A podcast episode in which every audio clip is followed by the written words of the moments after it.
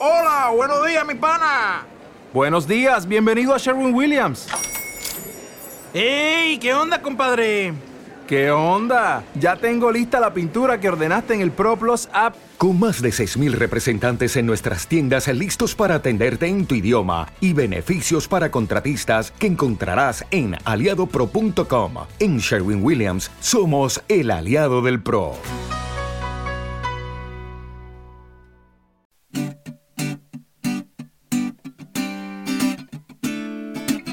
Amor y perdón es lo único que se necesita para no volver a cometer viejos errores.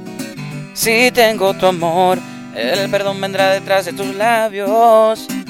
Amor y perdón es lo que guardo para ti en mi corazón. Oh no. La puesta del sol ha venido y detrás de tu pelo como un símbolo de que ha pasado la tormenta. Si vuelve a pasar la tormenta, tú sabrás detenerla. Amor y perdón es lo que guardo para ti en mi corazón. Si la vida que has vivido fue más feliz a mi lado, no te tardes en decirlo. Admite que aún hay amor.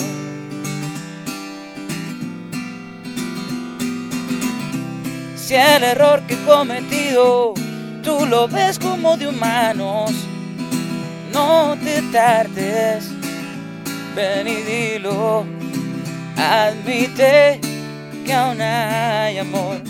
Amor y perdón es lo único que se necesita. Amor y perdón es lo único que se necesita. Si vuelve a pasar la tormenta, tú sabrás detenerla. Amor y perdón es lo que guardo para ti en mi corazón.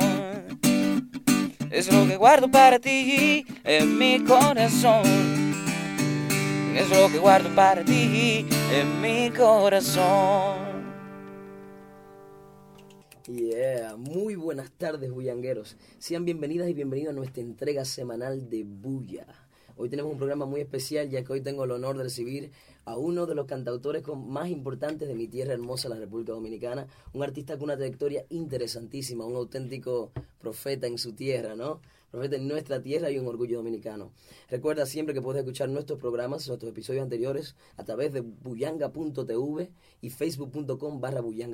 Y bueno, sin más, vamos al mambo, ¿no? Con nosotros, Pavel Núñez. Muchísimas gracias, Jay. De verdad, gracias por el recibimiento, por la introducción, por el cariño, por permitirme ponerme frente a la gente a través del dial, a través también del internet. Y simplemente por hacer que esta bola de nieve crezca mientras rueda. Así va, ¿no? De eso Así se vamos, trata. así vamos. Ven, te lo digo seriamente, o sea, para mí de verdad un honor tenerte aquí en el programa. La verdad que considero hoy un día muy, muy, muy lindo. Hoy estamos jueves, aunque este programa se emite los martes, hoy es jueves. Y justamente esta noche vamos a tener un concierto en el que Claro, claro. ahí claro. estaremos, ¿no? Presente ahí apoyando, dándolo todo. Y la que, verdad para, que... que para mí es más que un honor que tú estés de invitado.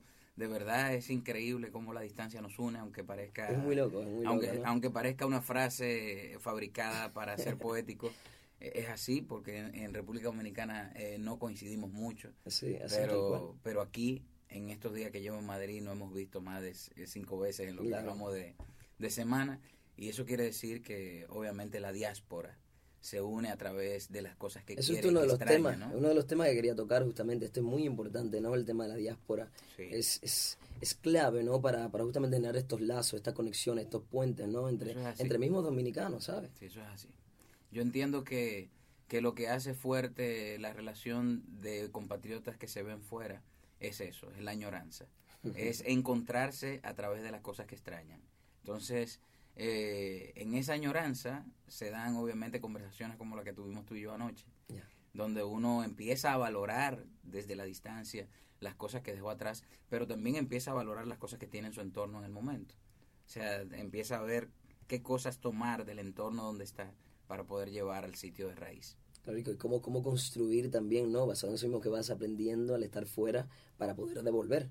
Claro, total. De, hecho, una de las cosas que más me gustó de la conversación que tuvimos anoche fue eso, fue aprender a valorar las cosas que dejamos, pero también aprender a, a valorar también ¿no? lo, lo que tenemos ahora enfrente, lo que queremos llevar de, de España, de Europa, hacia Santo Domingo como experiencia y como vivencia.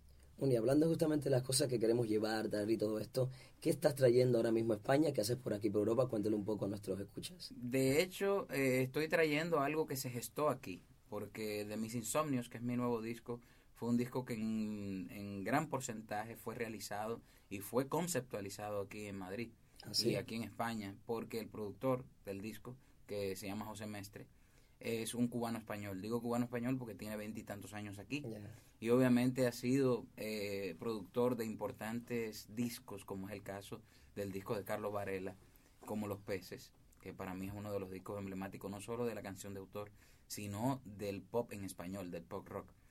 Y al venir aquí, entonces ha empezado a trabajar con cantadores de la, de la talla de José Merced, fue productor de algunos de los trabajos de José Merced, y por eso, por nacer en el Caribe, por entender la canción de autor y por entender también esta, esta sonoridad mediterránea que ha implementado en mi disco de manera muy sutil, pues hizo un disco que me sacó de mi zona de confort muy positivamente. Ah, O sea, me sacó un poquito del Caribe sin dejarlo de lado. Obviamente hay propuestas caribeñas dentro del disco. Hay un pop al, al cual yo estoy acostumbrado a hacer, pero de una manera más eh, elaborada. Y está este flirteo nuevo que yo eh, le debo a Mestre con la música eh, europea y obviamente sonoridad mediterránea. Claro, y también me contaste hace un tiempo, uno de los tus primeros encuentros, me contaste también que había una cierta sonoridad, digamos, folksy, medio folk, medio indie, ¿no? También Sí, por sí, ahí, claro, ¿no? Metido. sí, sí, sí. Yo, eh, de hecho, eso también, aunque me puse de acuerdo con Mestre para lograr esta sonoridad, se lo debo a él porque eh, en Europa lo indie está muy de moda. Aquí en España he visto que, que, que el término indie ha ido hacia otra dirección. Claro, tiene otra dirección, Tiene- otra recepción total. Sí, sí. Tiene, tiene otra sonoridad, de hecho.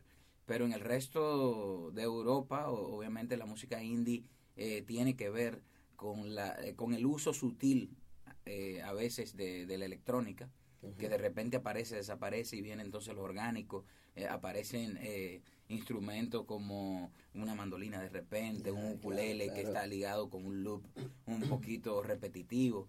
Entonces, eso Mestre lo administró muy bien a través del disco y logró, obviamente, igual que la parte española, o sea, los cantadores, la guitarra flamenca y la parte caribe, pues, metiendo tres cubanos, las percusiones, hicieron del disco, yo diría que un disco con un color totalmente diferente a lo que he hecho antes. Y bueno, este, este ¿qué, ¿qué disco es este? ¿El número cuál? El número 9. El número 9. Para, para acá, para estos ladres, puede ser el, el, el segundo, El segundo. O, o el primer disco, yo diría, porque estamos empezando de cero. Pero para la República Dominicana y algunas zonas aledañas, eh, México, eh, Puerto Rico, Estados Unidos, donde hemos ido bombardeando un poquito, pues ya es el noveno disco. Ya es el noveno disco. Que bueno, tu primer disco fue en el 2002 con Paso a Paso, ¿no? En, en el, en- no, de hecho lo lanzamos en el 2001. El 2001 fue Paso Sí, a Paso. sí, fue Paso a ya Paso. ves. Me pasé el 2000 entero grabando. Que ahí fue que comenzó todo. Sí, Tenías, tenías, tenías bandas antes, me acuerdo, Sí, eh, por sí. ejemplo, El Corredor de la 27, que llegué que llegué a verlo, incluso ahí yo chamaquito ahí. No, no, y, y el, y el corredor de la 27 obviamente fue un grupo que se, llama, se llamaba y se llama Pavel y el corredor de la 27, pero es un grupo con tanta personalidad que cuando ellos se unen, aún sin mí como cantante, se siguen llamando el corredor de la Sigue 27. siendo el y- corredor. y yo creo que haber creado, tú sabes, como ese punto de referencia, pues fue eh, bastante trascendental para mí, no como cantor, sino como músico, porque logré, obviamente, eh, tocar con grandes músicos que aún siguen siendo mis compañeros de lucha y de escenario, como es el caso de Guy Frometa, de David Vázquez, de Luis Payán, de Rafa Payán, de Félix Antún, el abuelo, en las percusiones. O sea, Sandy Gabriel. No sé qué hay que decirlo, o sea, te has rodeado de una banda, de unos musicazos, No, de los mejores músicos que existen en la República Dominicana, este hombre ha tocado con ellos. Amén, amén.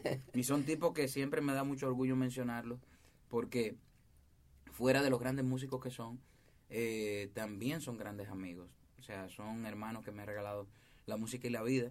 Y sería un pecado olvidarlos eh, cuando cruzamos el charco. Claro, claro, hay que mencionarlo y también poner en alto ¿no? lo que es el, Claro. el talento dominicano y la, la, la buena música que existe allá, que bueno, muchos muchos de nuestra escucha no, no son no conocen la música dominicana, No, claro. todo lo que hay, todo el acervo, ¿no? La, el espectro total de lo que abarca la música dominicana, que usualmente se suele encasillar solamente en el merengue, la bachata y claro, el No, fenómeno reggaetonero ahí, ¿no?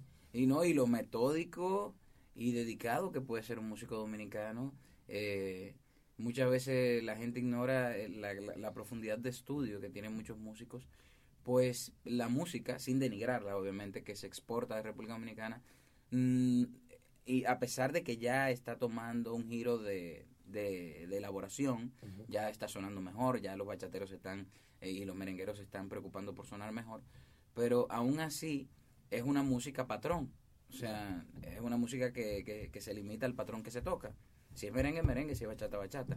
Totalmente. Y eh, mucha gente desconoce eh, los movimientos raíz, los movimientos jazz, los Exacto. movimientos pop, los movimientos rock, eh, el movimiento autor que hay en Santo Domingo y cada día es más grande. Cada día es más grande. Cada día es más grande y yo eh, me siento muy orgulloso de salir de un país pequeño que tiene grandes músicos.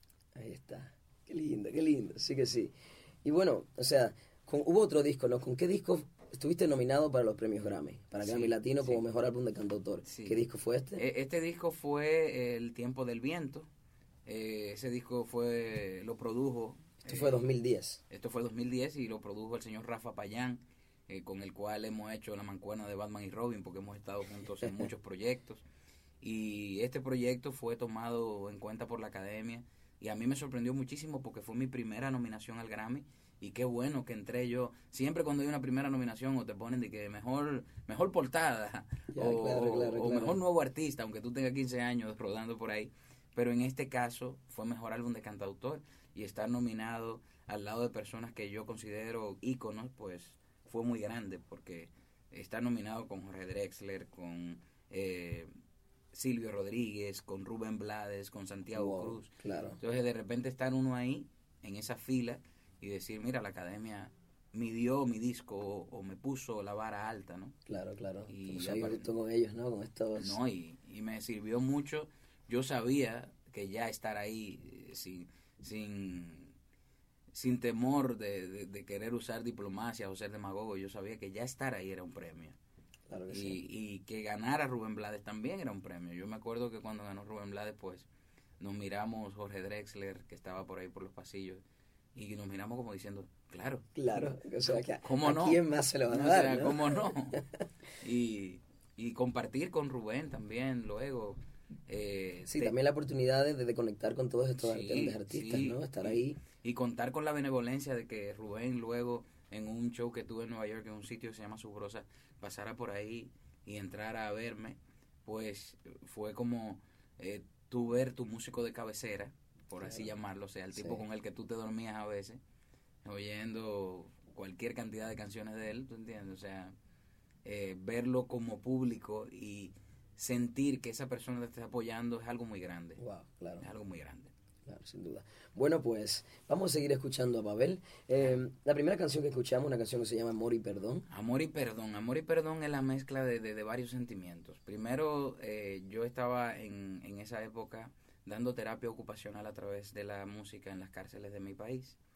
Y, y aparte de eso, eh, mi hija tenía tres años y ya yo estaba culminando con la selección de los temas para el disco. O sea que esa canción entró de último. Y yo le pregunté a mi hija que cuáles eran sus, sus palabras favoritas. Ella me dijo que amor y perdón, me imagino. Ah, que en ese A momento... los tres años. Sí, tres años para 42, porque, ¿verdad? Tuvo, eh, yo me imagino que fue una etapa o un momento de, de- luz. Ella lo, aca- eh, lo acababa de ver en algunos muñequitos, no sé. Vale. Pero me transmitió eso y la liga del sentimiento de ver a personas con problemas reales cuando uno se queja de problemas inauditos todos los días. Y la, eh, la combinación de el sentimiento recibido de lo que me dijo mi hija, pues dejó esta canción como consecuencia y obviamente entró de último al disco, pero yo diría que desde el principio, valga la redundancia, fue una de las primeras para ser single. Ya ves. Bueno, y ahora vamos a escuchar Me Desarmo, si no me equivoco, ¿no? Vamos Así a escuchar es. a Babel que sigue cantando haciendo lo suyo. Y dice, con la melancolía de un primero de enero y con la incertidumbre de que viene después, con todas tus virtudes, todos tus errores, te empiezo a querer. Con el amor que duele fui volando hasta el cielo, detrás de tus anhelos se esconde aquel amor. Si no recorro calles tras tu olor a manzana, si no encuentro en tu pecho el remedio al dolor, yo me desarmo, no me encuentro, me diluyo. Si lo mío ya no es tuyo, ¿para quién cargo mi cruz? Yo me desarmo si no encuentro en ti el abrazo, si se rompen estos lazos que me van atando a ti. Y yo me desarmo, no me encuentro, me diluyo, si lo mío ya no es tuyo, ¿para quién cargo mi cruz?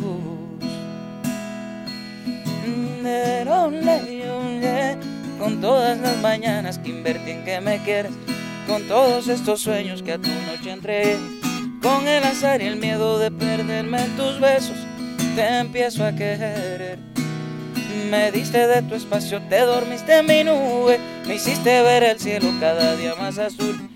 Hoy recorremos calles y tu olor a manzana me salva mi noticia, me aleja del dolor. Y yo me desarmo no me encuentro, me diluyo. Si lo mío ya no es tuyo, ¿para qué encargo mi cruz? Yo me desarmo si no encuentro en ti el abrazo. Si se rompen estos lazos que me van atando a ti y yo me desarmo, no me encuentro, me diluyo si lo mío ya no es tuyo?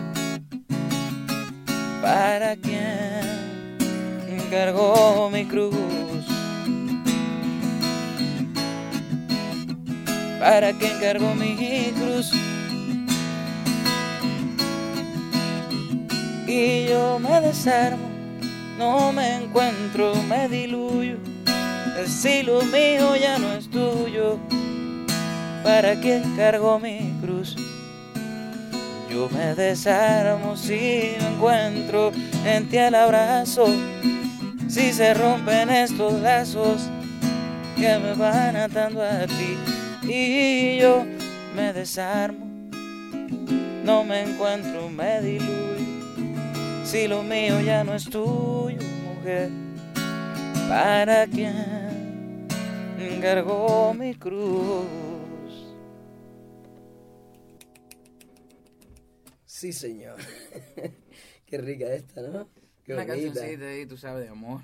Una cancioncita. Bueno, si para- lo mío ya no es tuyo, ¿Para quién cargo mi ¿para cruz? quién cargo mi O cruz? sea, una cancioncita de reconciliación. ¿eh? De hecho, yo en los conciertos le digo, tú sabes, en buen dominicano, ya que estamos entre dominicanos, Tírala. y, y tirándole los, a los españoles que a lo mejor no me entiendan, se lo explico. Estar caliente en Santo Domingo es estar en problemas. Entonces, yo esta canción se la dedico a las personas que están calientes en su Claro, casa, tú sabes, claro. para que se enfríen. Claro. Enfriarse, obviamente, es volver a la zona de confort luego de estar en problemas. Exacto. Y a la persona, al hombre o a la mujer que usted le diga, yo me desarmo, no me encuentro, me diluyo, si lo mío ya no es tuyo, ¿para qué encargo mi cruz? Y aún así no lo perdone, pues nada, no hay nada que hacer, váyase. Váyase de ahí. Suelte, compadre. Claro. Bueno, va- vamos a hablar de, de algo que sin precedentes, ¿no? Para nuestra tierra, que es lo que hiciste con la Big Band Núñez, ¿no? Por la que Sí. ganaste un premio Emmy. Eso es así, eso es así. Há- un Háblame premio. de esto, o sea, que dominicana, un artista dominicano gana un premio Emmy con una Big Band. Mira, eh, es como es como dicen por ahí, o sea, eh, la hierba que tapa un burro no se la come el caballo, ¿entiendes? Y la forma como yo entré a HBO Latino y luego a Mega TV, que son dos televisoras muy importantes en Estados Unidos, fue de una manera muy eh, mágica. Imagínate, eh, a esas personas, a esos eh, eh, ejecutivos de esa grande cadena le llega material todos los días. Claro. ¿Qué pasa? Que mi material llegó y llegó a, a- a una eh, gran gerente que, como todos esos gerentes, eh, como te digo, reciben mucho material. Y duró algunos 6, 7 meses en un escritorio ahí. ¿Qué pasa? Que esa señora tiene una hija con una condición, una condición eh, bastante de, de hiperactividad, obviamente, y no se tranquilizaba con nada. ¿Qué pasa? Que un domingo esa señora estaba en, en su casa y vio que tenía ese DVD que hace mucho le había llegado a su escritorio para que fuera tomado en cuenta. Y pone el DVD y ve que la niña se queda tranquila con la primera canción, con la segunda, con la tercera. Que durante todo el concierto se quedó tranquila y así entra el Big Bang a HBO. O sea que fue, no, la gente podrá decir, bueno, fue una estrategia de mercadeo. No, No. simplemente pasó. Y en el momento que empezaron a ponderarlo en HBO americano, en el HBO eh, anglo, pues estaban pasando un Big Bang de Michael Bublé. Toma ya, Y claro. ¿qué pasa? Que para la gloria, la honra y, y el buen gusto de los técnicos dominicanos, eh, ese trabajo fue mezclado al igual que el de Michael Bublé en 5.1, en, en Claro, Dolby Surround Surround, claro. y empezaron a compararlo. Entonces dijeron, no, pues este es el equivalente latino, vamos a ponerlo. Y empezaron a darle una rotación, que gracias a esa rotación yo puedo decir que tengo un público en Estados Unidos hoy. Y gracias a, a esa bola de nieve, como yo le llamo, que fue creciendo, fue creciendo, y que en varias comunidades latinas, no solo en la dominicana, se fueron haciendo eco. Mira, hay un muchacho dominicano que hizo una Big Bang con 32 músicos y que tiene así como un look medio Dick Tracy. Ya, Y sí, sí, entonces, claro, porque y el te- micrófono, toda la pinta, y el ¿no? micrófono de Increíble, antaño y la increíble. cosa. Y, o sea, show. se hizo un, un concepto que fue potable y empezó a rodar por las televisoras eh, estadounidenses hasta que llegó a Mega TV y Mega TV pues duró un año completo rotándolo después de haber durado un año y medio rotando en HBO Latino. Y por eso Emmy eh, lo asume y lo pondera, lo nomina como mejor eh, programa de entretenimiento musical latino y gana ese premio en el 2013. Olé. Así fue, así fue. Qué bien, qué bien. O sea, es increíble, ¿no? O sea, bueno, estuvimos hablando mucho sobre esto, sobre la Big Band, ¿no? De que de tener, de la fuerza que tiene hacer un show con una Big Band con tantos músicos detrás, Sí. dándote esa fuerza, ¿no? Y esa, esa cama, ¿no? De la, en la que tirarte no, y sentirte súper cómodo. Tú que tienes la experiencia de tener eh, muchos músicos detrás, eh, me podrás entender y podrás eh, secundarme en eso. Ahí o, o la pegas o la pegas. O sea, Claro. o estás preparado para tener eh, ese colchón de de veinte y tantos músicos o treinta y tantos de músicos detrás, o no. Y tienes que darlo todo, porque si no, eh, esa bola, ese, ese tren, esa locomotora te aplasta. Te aplasta, te come Y, totalmente. y lo que yo hice fue llevar conjunto con todos estos músicos que valga darle esa coba, ¿no? Eh, estaba la crema innata ahí de, de, de mi República Dominicana, o sea, buscamos muy, gran, muy grandes músicos, Patricio Bonilla estuvo dentro de ellos, el señor Sandy Gabriel, Los Payán, Sí, eh, sí. tuve el honor de que en ese primer Big Bang estuvo, estuviera el señor Crispín Fernández, una gloria del saxo dominicano, y muchos otros músicos que aportaron obviamente su arte e hicieron de ese proyecto un antes y un después. Sin duda, sin duda. Bueno, no quiero, no quiero irme, nos queda poco tiempo, pero quiero hablar de un disco muy importante. Me, me parece no solo importante en tu carrera, sino para, para todo lo que es la música dominicana. Y hablo del homenaje que hiciste a Luis El Terror Díaz. Vamos a hablar un poco de Luis Díaz para que el público nos escucha, ¿no? Entienda lo que significa Luis Díaz para nosotros, los Pues- dominicanos. Pues yo te lo puedo decir eh, eh, como siempre lo describo. Para mí Luis Díaz ha sido el mayor y mejor antropólogo musical que hemos tenido. Eh, sin duda alguna el que mejor retrató la dominicanidad a través de la canción. Un tipo que a pesar, mucha gente me dice, ¿por qué tú dices eso de Luis? Bueno, fue así. Él- lo que. Cuando a mí, cuando a mí me preguntan de qué murió Luis, yo le digo de vivir. O sea, Luis fue el, el tipo más autodestructivo que yo he conocido, pero que más ha construido a través de su obra. Una cosa eh, irónica, pero, pero fue así. Yo entiendo que, que todo aquel músico que se sienta ser músico dominicano no escapa a la influencia y, y a la genialidad de lo que dejó como herencia Luis Díaz. Y obviamente yo hice un homenaje desde mi perspectiva melódica. Inmediatamente empezaron a salir todos los puristas a decir que eso no era Luis Díaz. Yo digo, claro que no es Luis Díaz. Luis- Luis. eh, eh, soy yo interpretando a Luis Díaz y lo que él me dejó a mí. eh, y obviamente así yo pasarlo a otras eh, generaciones. Pero sin duda me defendí diciendo, y todavía lo mantengo, que hay seres que no nacen para ser imitados, sino para ser admirados. Luis Díaz es uno de esos tipos únicos Es único. que nacen un día para iluminar a toda una generación y a póstumas generaciones.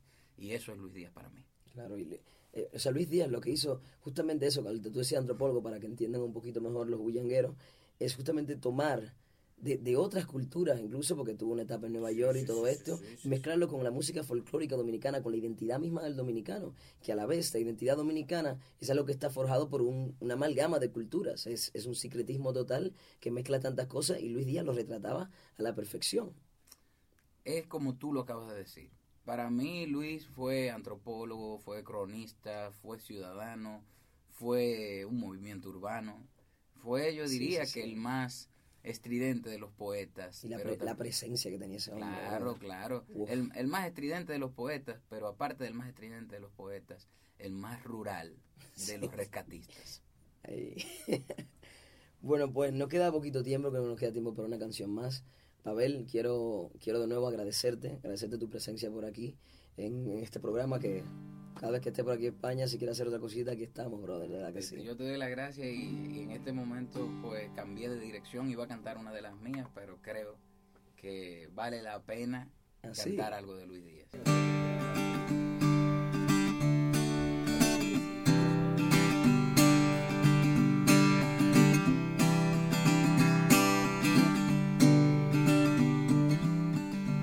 Salió echando tres carajos. Tembló el seto de madera. Dejó a su mujer llorando. Ella lloraba de pena. Hombre jugador de gallos. Hombre hijo de las tabernas salió en busca de desquite, sin dejar nada en la mesa. Ay, ay, ay, ay, y eso no se hace. Andresito reina, beberse los tragos, también la botella y eso no se hace, no. Andresito reina, beberse los tragos, también la botella. Yo no, no, yo, yeah, no. Y así metido en curru al aguardiente se entrega. Así no le gustó el paro. Así da un golpe en la mesa. Entonces cuchillo en mano. Allí se armó la pelea. Lo ven saltar como un dado con el intestino afuera. Ay, ay, ay, ay, y eso no se hace. Andresito reina,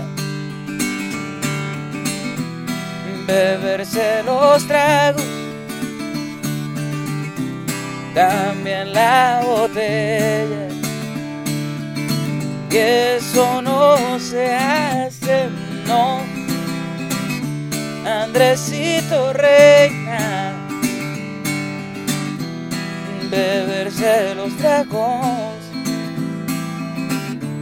también la botella.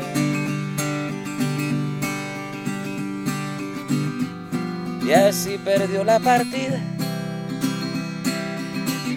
así perdió la pelea. Así su mujer llorando, ahora le prende la vela. ¿Y qué será de esa mujer que se viste en tela negra. Para guardar el recuerdo de un jugador que perdiera? Ay, ay, ay, ay, y eso no se hace. Andresito Reina, beberse los tragos, también la botella, también la botella, también la botella, también la botella.